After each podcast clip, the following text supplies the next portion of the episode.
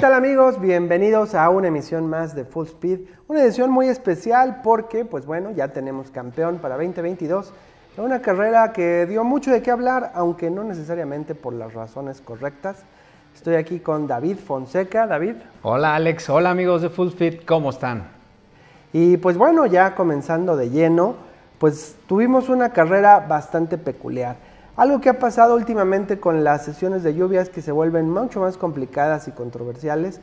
Antes quizá era algo que esperábamos con ansias ver las carreras con lluvia como estas grandes ecualizadoras. Hoy en día la verdad es que se convierten en un riesgo de que se cancelen las carreras. Eh, si bien aquí se arrancó a tiempo, eh, a pesar de que había bastante lluvia, pues bueno, de hecho arrancaron todos con Inters, pues después de este despiste por aquaplaning que se da por parte de Carlos Sainz, pues se suspende la sesión por mucho más tiempo del que esperábamos. Entonces, pues siempre es un poco controversial, hay que velar, claro, siempre por la, por la seguridad de los pilotos, pero pues también eh, buscar el espectáculo. ¿Tú cómo viste esta situación alrededor de la lluvia, David? Pues es un aspecto muy importante, sobre todo con el antecedente tan trágico que venimos arrastrando el 2014 con Jules Bianchi. Claro, y sin embargo, a pesar de que se da esta bandera roja, principalmente por la falta de velocidad, más que por el agua en la pista, porque bueno, cuando sucede el, despiste por aquaplaning de Carlos Sainz, hay que tener en cuenta que todavía tenían montadas todas las llantas intermedias. O sea, las llantas eh, full wets, las azules, rara vez se están usando, aquí se usaron al resumir la carrera, pero en ese momento todavía existía la posibilidad de hacer eso.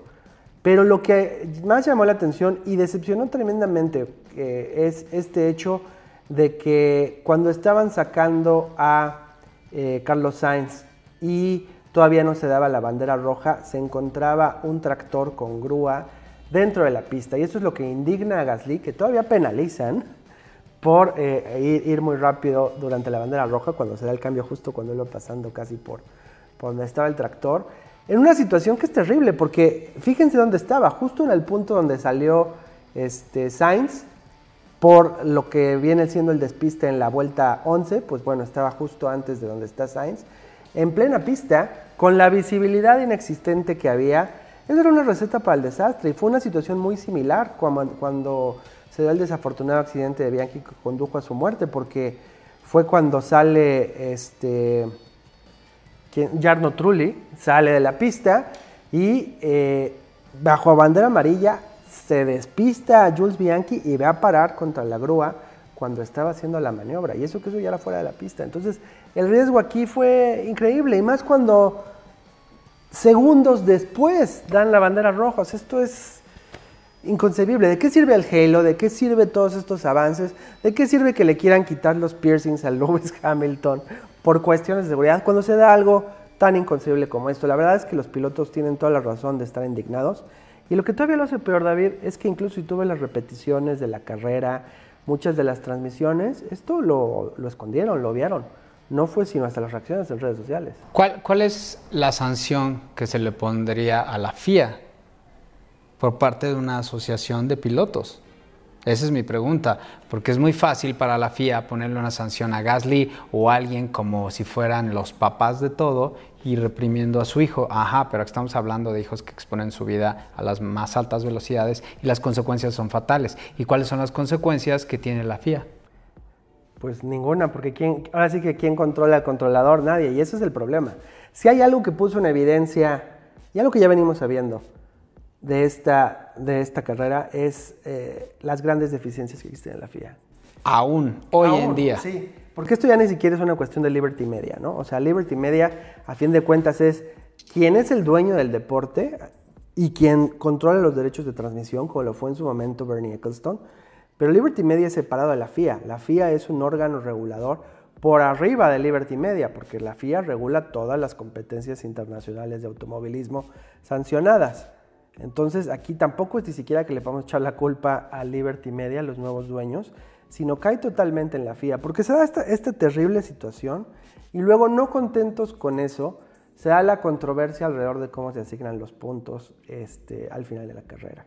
Y todavía no contentos con eso, estamos ahorita transitando el escándalo que viene con las regulaciones, bueno, con el, con el budget cap, con las probables violaciones que hace Red Bull a este límite de presupuesto. Entonces, la FIA, de por sí siempre ha sido el peor enemigo de la Fórmula 1, pues ahorita lo está, lo está dando mucho más, ¿no? Es terrible esta situación. Pues sí, y nos hace recordar tantas y tantas situaciones en el pasado que pues, eh, pues ponen en evidencia a la FIA y cómo se mueve, cómo se maneja a través de los años.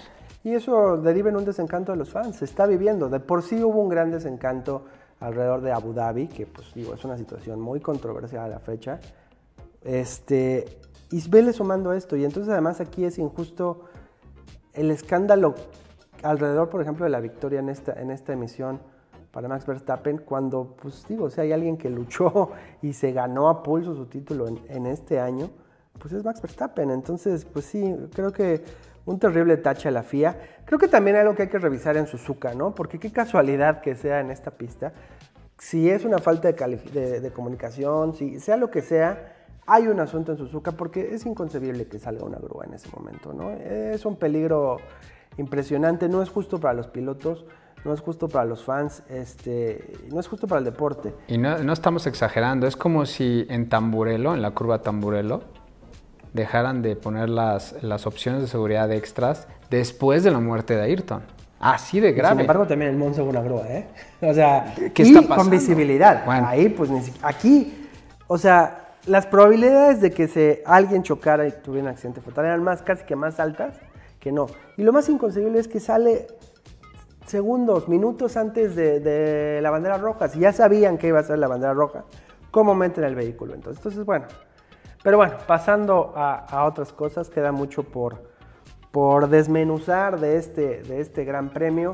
Eh, pues tardadísimo el, cómo se resume la carrera. Sí, y yo creo que desde la cual, ¿estás de acuerdo? Fueron, nos vino como dando todo este antecedente, lluvia, luego sol, y pues no sé, fue como una premonición de lo que nos esperaba en una carrera que tuvo de todo. Pues sí, quizá la realidad es que deberían de revisar la fecha en el calendario en el que se ubica Suzuka. Obviamente no es algo que, la gente de Honda, que son los dueños de este circuito, quieran hacer, porque es un circuito donde se han definido muchos títulos a través de los años. Pero la realidad es que pues es en una temporada de lluvias, de clima, se han dado estos terribles sucesos.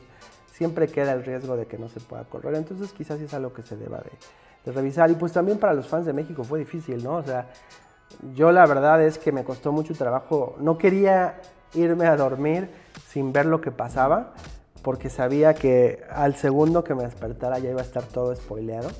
Pero fue complicado este, pues pasar estas dos horas, casi más de dos horas de espera entre estas vueltas iniciales y que se reanudara la carrera ya al 100. Y pues también llama la atención, existen las llantas azules, se puede pasar al safety car para que vaya eliminando un poco el agua, o sea, la visibilidad pues sí, sí es un factor, pero pues también como que había condiciones antes quizá para reiniciar, ¿no? Y también teniendo en la balanza pues la hipocresía hasta cierto punto. Estamos de seguridad, pero metemos una grúa.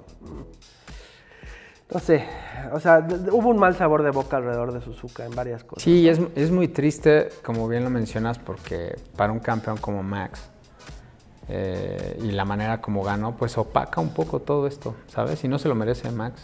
Claro. Mucho trabajo detrás. Claro, claro, incluso pues como no pudo celebrar realmente al 100 porque no sabía qué había pasado.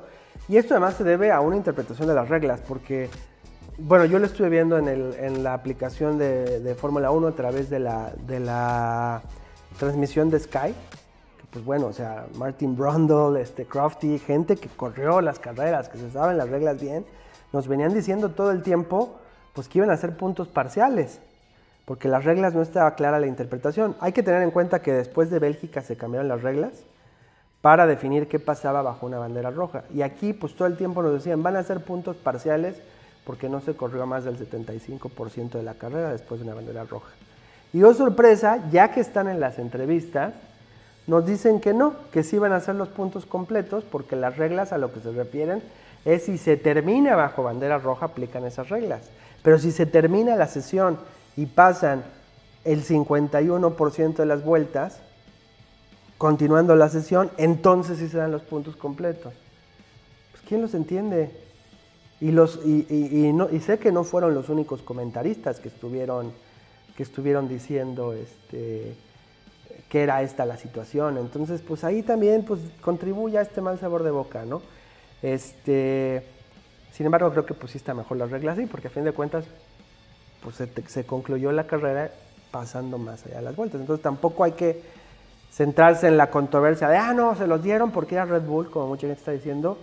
Pues no, simplemente ya quedó sentado cómo es, cómo funciona la regla y pues siendo sinceros creo que tiene más sentido. ¿Tú cómo la ves? Pues es que si también nos vamos un poco a la quali, eh, pues la parrilla quedó muy parecida, digo, sin el accidente de Sainz, tal vez él hubiera estado ahí peleando junto con Checo y con Leclerc, ¿estás de acuerdo? Y los Mercedes atrás, tal cual fueron los resultados al final del domingo del Gran Premio. Entonces también creo que es crear más controversia además, o sea, lo que hay que dejar en claro es que estamos muy molestos, muy todos los aficionados de la Fórmula 1 por estas terribles eh, discrepancias de la Fórmula 1 para exponer de esa manera la, seguridad de, los pilotos con la, presencia de la grúa. Es inaudito que después de lo que pasó con, con Jules Bianchi pase esto.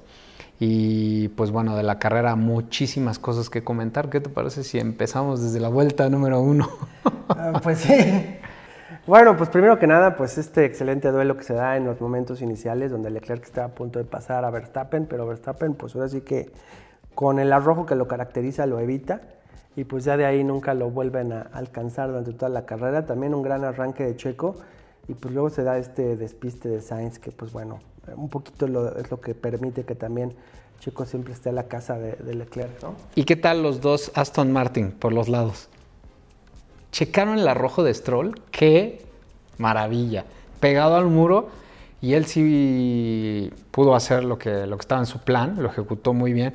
Y Vettel iba muy bien, pero se le metió a Alonso. Tuvo ese contacto con Alonso y después fue un duelo pues durante todo el Gran Premio que simplemente deriva en darnos este final de fotografía entre Alonso y Vettel, que desafortunadamente no se vio en la transmisión, no fue hasta después que nos enteramos un poco de eso, pero realmente un final de fotografía entre estos dos grandes veteranos.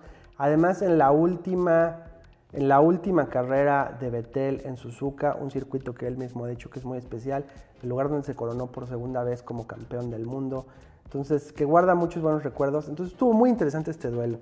Y también, pues bueno, ya dentro de estas últimas posiciones, algo que a mí me dio mucho gusto ver es que Latifi por fin lograra sus puntos. Él ya sabe, pues que, pues ahora sí, Desmond Walking, él ya va para afuera. Pero qué gusto que consigue estos puntos y se logre salir de ser el lugar 22 en una contienda de 20, ¿no? Porque era la situación en la que estaba pues por Hulkenberg y, este, y Nick Debris. Ahora, pues bueno, con estos dos puntos empata Nick Debris. Y eh, pues bueno, por, los, por el número de, este, de grandes premios que ha corrido en la temporada, pues lo supera y queda número 20 en la tabla, que repito, es último lugar, pero no es ultimísimo último lugar, por lo menos. Entonces, pues una bocanada de aire fresco para la Tifi. Pues sí, sí, antes de su despedida. y pues bueno, también cabe destacar, además de este duelo de Alonso y Betel, el duelazo que existió entre Hamilton y Ocon. Que no es eh, no fue algo nuevo, ¿no? y Ocon, pues sí, simplemente dándole un un machetazo de autoridad al siete veces campeón. No lo dejó. Lo, nomás no lo dejó. Y, o sea, si hay, si hay algo que hizo Hamilton es luchar. Y esto nos lleva un poquito a este viejo análisis que es realmente es que Hamilton tenga como una capacidad sobrehumana como piloto o es el hecho de que era la combinación de un piloto extraordinario con un auto extraordinario, ¿no? Porque pues bueno, aquí si hay algo que quedó en evidencia es que pues el auto es un factor preponderante.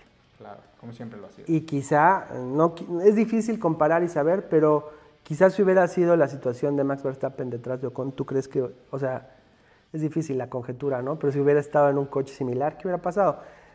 Lo que a mí sí me queda claro es que, pues bueno, pues Hamilton sí siempre tuvo esta ventaja del coche y aquí queda evidente.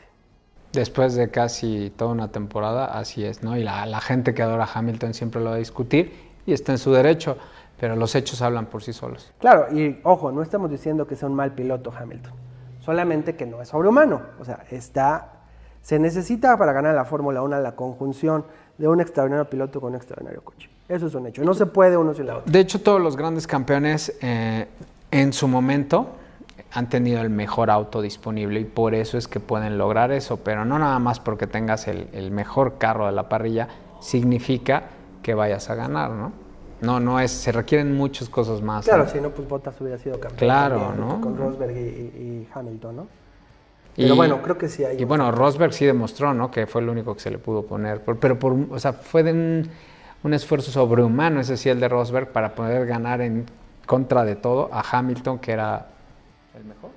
En la misma maquinaria. De hecho, Rosberg, pues el que ha podido vencer a Schumacher y a Hamilton en la misma maquinaria. No necesariamente quiere usted decir que está al nivel, pero pues es una nota No, sí. interesante, ¿no? Muy. Y bueno, ya pasando entonces a Charles Leclerc y Checo Pérez, este duelo maravilloso.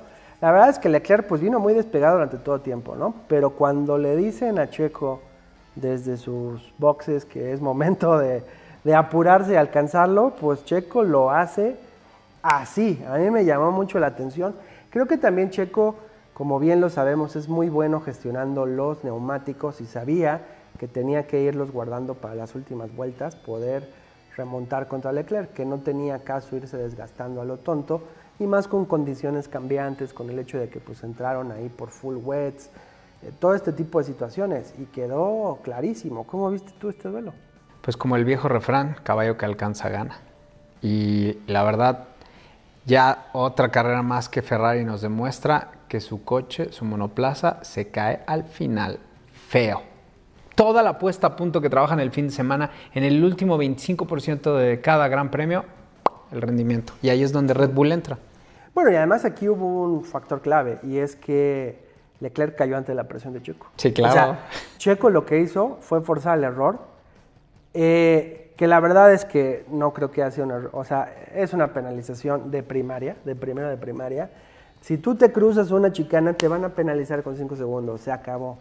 Hasta en un videojuego pasa, ¿no? O sea, esa es la, sí hay un ejemplo claro, porque ahora, bueno, obviamente sale Matías Binotto a llorar, de, pero ¿cómo es posible que en inmediato se la dan a, a- a Leclerc cuando con Checo se fue la semana pasada a toda esta decisión después?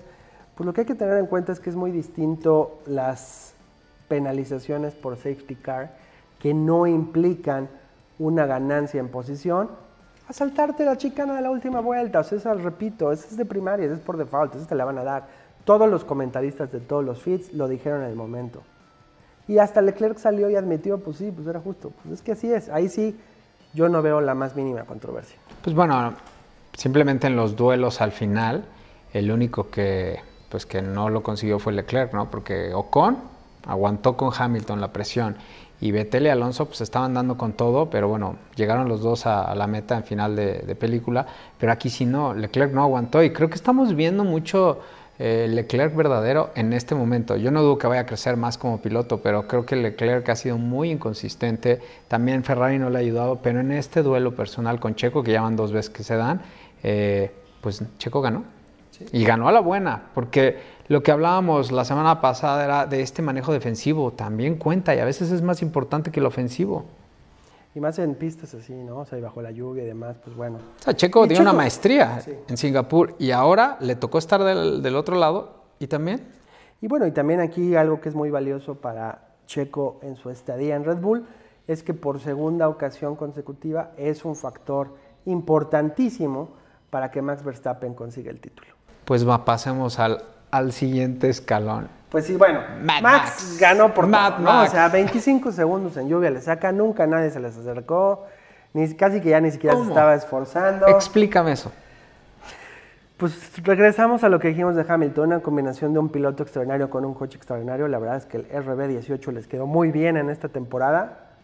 Hay que ver si porque hubo también ahí esta cuestión del excederse en el... Está bien, pero 25 segundos. No, bueno, es una barbaridad. Es una barbaridad y que nadie nunca se le acercó realmente. O sea, 25 segundos es la vida. Dos vidas es más. sí, sí, sí, sí, sí. Entonces está claro quién es el piloto número uno hoy por hoy en la parrilla de la Fórmula 1. Lejos. Y de hecho por eso es hasta un poquito triste que no se definiera del todo por esta cuestión difusa en las reglas de si era campeón o no, porque incluso lo vimos. En las entrevistas interrumpen a Checo para decirle a, a, a Leclerc, a, perdón, a, a Verstappen que es campeón. Pero como que no se la cree porque ya que está en el cool down room y le dicen que pase ahí al trono para las fotos, este, pues él no sabe si sí o no, le dicen sí, pero sigue sin estar seguro, está en el trono, se toma unas fotos y dice, no, aquí está muy, este, muy solitario y se regresa con los pilotos al cooldown y luego en el podio como que ya queda. Entonces, lo peor de todo es que una vez más quedó desdibujado su campeonato. Pero está claro que tenemos Mad Max para rato y está claro que hace mucho tiempo no veíamos un piloto con tal ventaja y tan dominante. Es brutal. Sí, bueno, y hay que tener en cuenta que a sus 25 años acaba de igualar el récord de su carrera de Fernando Alonso con dos campeonatos y 32 victorias. Se dice fácil, pero pues es algo impresionante. Fernando Alonso, pues de los mejores pilotos en la parrilla, sigue activo a sus cuarenta y tantos años. Y pues imagínense lo que nos espera todavía de carrera de Max Verstappen y más considerando que las unidades de potencia están detenidas hasta el 2026, pues en una de esas podríamos ver una racha como la que tuvo Sebastián Vettel con Red Bull con sus cuatro campeonatos consecutivos. Será debatible qué tan bueno sea eso para el espectáculo y el, este, el deporte, pero bien se puede dar esta racha, ¿no? Y creo que es precisamente por eso por lo que Ferrari y Mercedes están luchando tanto afuera de la pista con los reglamentos y todo lo que pueden meter en contra, este, pues para que no se dé. Y creo que también como fans, pues sí queremos más competencia que un dominio absoluto de Max. Pero el hecho es que es un piloto extraordinario y que Red, Red Bull es un, un equipo muy polarizador, porque pues si no le vas a Red Bull debe ser muy frustrante las controversias que lo están acompañando en las últimas temporadas. Pero a mí lo que me impresiona mucho es que una compañía de bebidas esté al tú por tú con los gigantes, ¿no? Pues creo que, bueno, no creo, la gestión de cualquier equipo, de cualquier empresa en el mundo es el secreto. Y la gestión que llevan haciendo años Red Bull, porque esto no es de ahorita, ¿no? Ya lo vivieron con... Bueno, lo construían desde con, cero. con Sebas, eh, con Betel.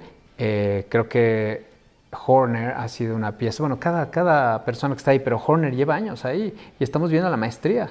Un excelente team principal y además, pues bueno, con la figura de Adrian Newey que ha sido fundamental, obviamente, para, para Red Bull. También incluso, pues bueno, la debatible figura del doctor Marco, que pues muchos odiamos. Bueno, yo no lo odio, pero sí es como que el malo del cuento. Pero a fin de cuentas, pues es lo que logró forjar a personalidades como Max Verstappen, ¿no? Entre, entre la dureza de su padre y la dureza del doctor Marco es que extrajeron este, eh, este talento extraordinario que tiene Max Verstappen, ¿no? Entonces, pues bueno, sí como les digo, o sea, sí entiendo la animosidad que existe de parte de otros fans hacia Red Bull. Porque pues es una, es una compañía relativamente nueva, o sea, no tiene la tradición de Williams, de McLaren, ni qué decir de Ferrari, incluso de Mercedes.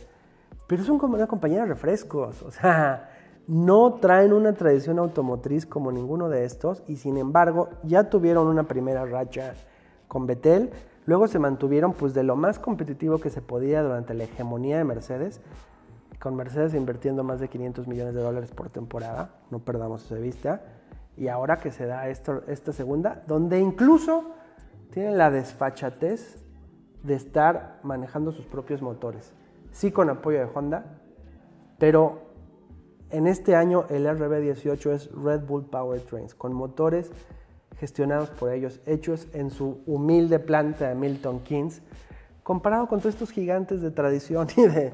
Entonces, eso para mí tiene un valor. Pero volvemos al punto de la gestión. Red Bull lleva años promocionando los deportes extremos. ¿Cuál es el deporte más extremo? Sí, la Fórmula Visión. Y eso está dejando muy en claro un equipo como una escudería como Red Bull, tomando buenas decisiones y esas decisiones en un plan bien ejecutado, planeado por años, ya se vieron los resultados con el bicampeonato de Max y con un Checo Pérez que viene lo mejor en este cierre de temporada. Checo está enrachado, trae toda, toda la, este, ahora sí que toda la confianza del mundo. Singapur fue un parteaguas. Además, otro dato interesante, Checo Pérez acaba de igualar la cantidad de podios que Sir Stirling Moss, una leyenda del automovilismo. Ojo, sabemos que en ese entonces este, los grandes premios pues, tenían 8 o 10 carreras. No es lo mismo comparar 25 fechas en un año actual contra los grandes premios que se corrían en las épocas de Stirling Moss. Y también, bueno, de esos 28, 24 podios que logró Stirling Moss, 16 fueron victorias en contra de pues, Checo que tiene solamente 4. Pero no hay que perder de vista el valor histórico. A Checo, como él lo ha dicho, pues cada carrera que hace le están evaluando su carrera completa.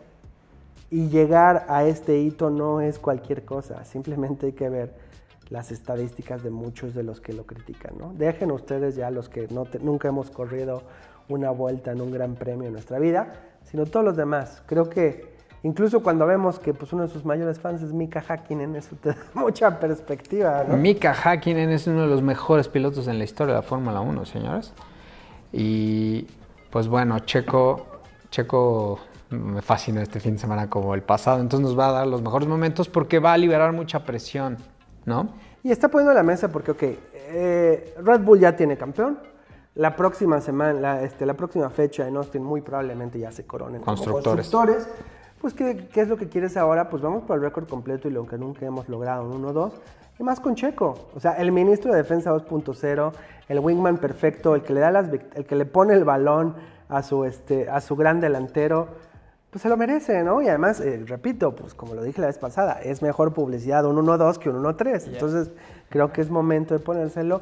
Y como fans, si hay algo que esperamos, pues, y sería grandioso, aunque no hay que clavarse, que Checo se coronase en, en, este, en el Gran Premio de México. Imagínate ganar eh, Mónaco, Singapur. Singapur y tu Gran Premio en casa. Pues bueno, eso es fuera de ganar el Campeonato Mundial, pues Temporada. es la trifecta perfecta, ¿no? Entonces, estaría genial, pero no hay que clavarnos porque todo puede pasar. Pero vayan poniendo los santitos y todo, que, porque queremos eso, ¿no? Una tarde Eso, perfecta de domingo. Queremos eso y queremos una buena aplicación de las reglas y con eso seríamos más felices. Pero pues bueno, una controversial carrera, pero que nos da interesantes resultados. Y pues ahora no nos queda más que ver cómo se define todo. Algo también que nada más tocamos, pero Alpine una vez más supera a McLaren, así que ese duelo por el cuarto lugar sigue muy en vivo. Desafortunadamente, o bueno, para la emoción, Mercedes no logró tantísimo en esta temporada, pero aún así logra acercarse a Ferrari gracias que ambos de sus pilotos terminaron. Pero pues todavía queda algo que definirse y algo de espectáculo que ver. Y pues particularmente para los fans mexicanos y los fans de Checo, pues ver qué pasa con este piloto, ¿no? Sí, y nos vemos en la previa de Austin, que ya está pronta, pronta. Así es, pues muchas gracias por acompañarnos, denle like y suscribir, dejen sus comentarios y los esperamos para la próxima aquí en Full Speed. Muchas gracias.